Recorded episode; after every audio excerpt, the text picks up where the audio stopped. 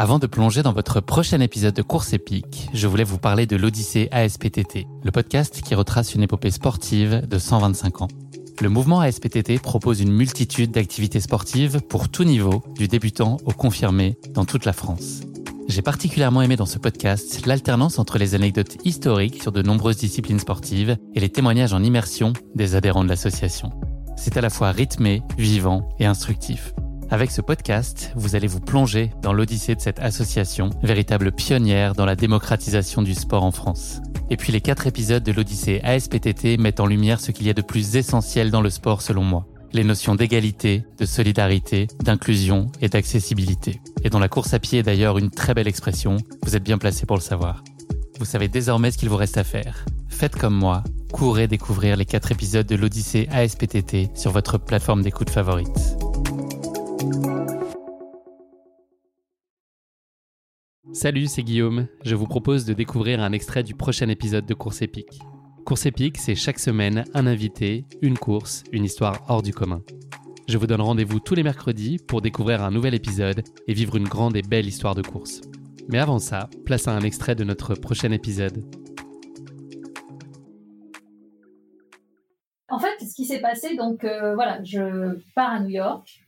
Euh, j'ai découvert quelque temps avant, euh, via un livre que j'ai lu dans l'avion, l'existence d'un club qui s'appelle le Seven Continents Club, donc, qui, comme son nom l'indique, est le club de, enfin, des sept continents.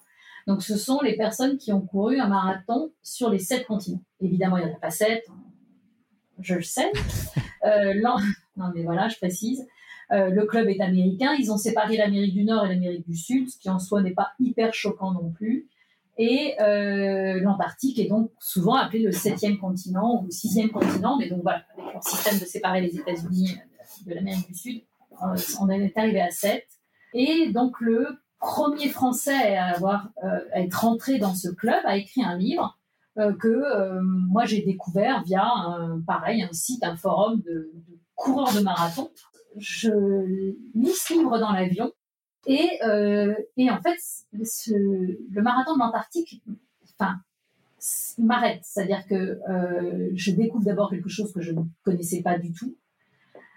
Et euh, il y, a, y, a, eu un coup de cœur immédiatement à lire, pas du tout pour l'histoire de la course en elle-même, qui en soi reste, on va dire, 42 km de trail blanc, hein, pour dire les choses, c'est pas plus, pas moins mais c'était tout ce qu'il y avait à côté qui m'a parlé.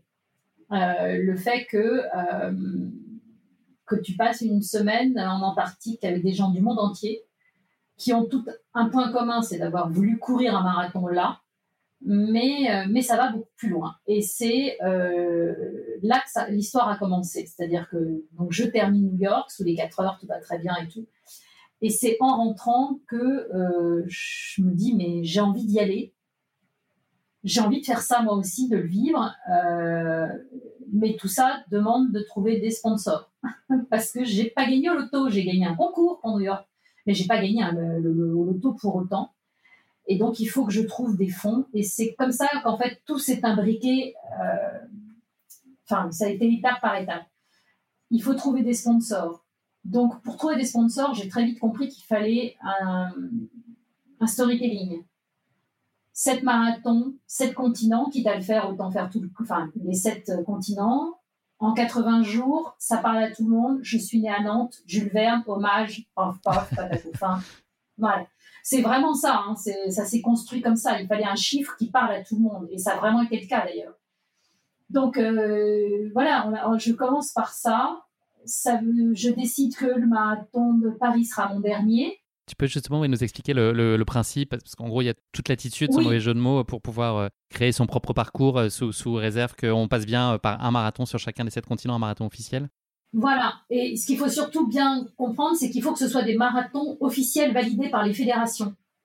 C'est pour ça que ça ce n'est pas la même chose que ce dont on parle très souvent aujourd'hui, parce que c'est devenu, pas la mode, j'exagère, mais il y en a, il y a eu beaucoup de communication sur les sept marathons, sept continents en sept jours dont on a vu passer pas mal d'articles.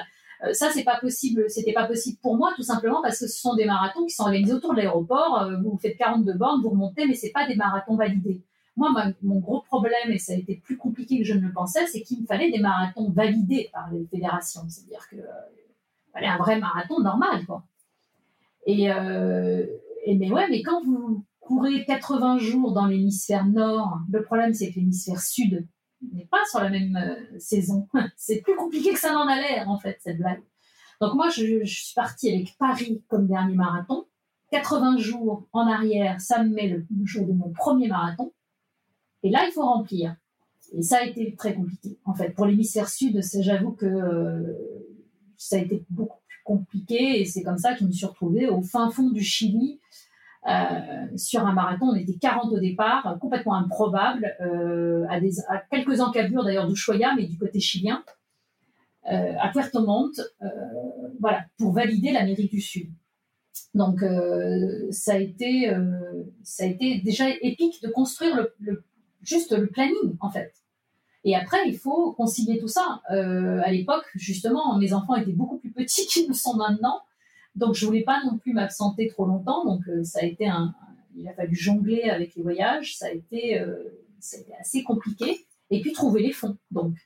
Est-ce que tout ce projet que tu as construit, on imagine bien euh, que tu dois avoir évidemment beaucoup de bénéfices à aller courir sur, sur ces différents continents. Est-ce que tout ça, malgré tout, c'est la clé d'entrée pour te donner accès à ce rêve qui est de courir sur l'Antarctique? Est-ce que c'est vraiment ça le, le, sujet? Et puis, si oui, enfin même au-delà de ça, même sinon d'ailleurs, quel imaginaire pour toi ça nourrit l'Antarctique à ce moment-là? Qu'est-ce que tu projettes dans, ce, dans cette envie-là?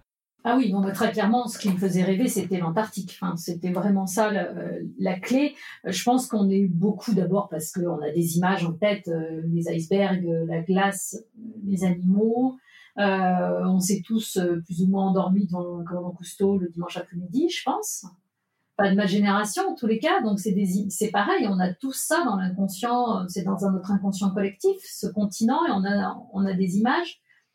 J'avais des images, aujourd'hui j'ai des sons qui sont revenus parce que euh, parce que c'est euh, le son de ce continent est vraiment très particulier, le bruit de la glace qui se brise, qui craque et tout, c'est vraiment quelque chose qui est qui est vraiment unique à vivre. Euh, la rencontre avec, euh, la, faune euh, que j'imaginais pas aussi forte. vraiment, quoi, la, première fois que vous voyez qu'une baleine et son baleineau vient frôler votre zodiaque, bah, on s'est tous retrouvés à pleurer. Quoi. Vraiment, c'est-à-dire qu'il y a eu une espèce d'émotion qui m'a prise alors que j'aurais jamais imaginé ça, vivre ça.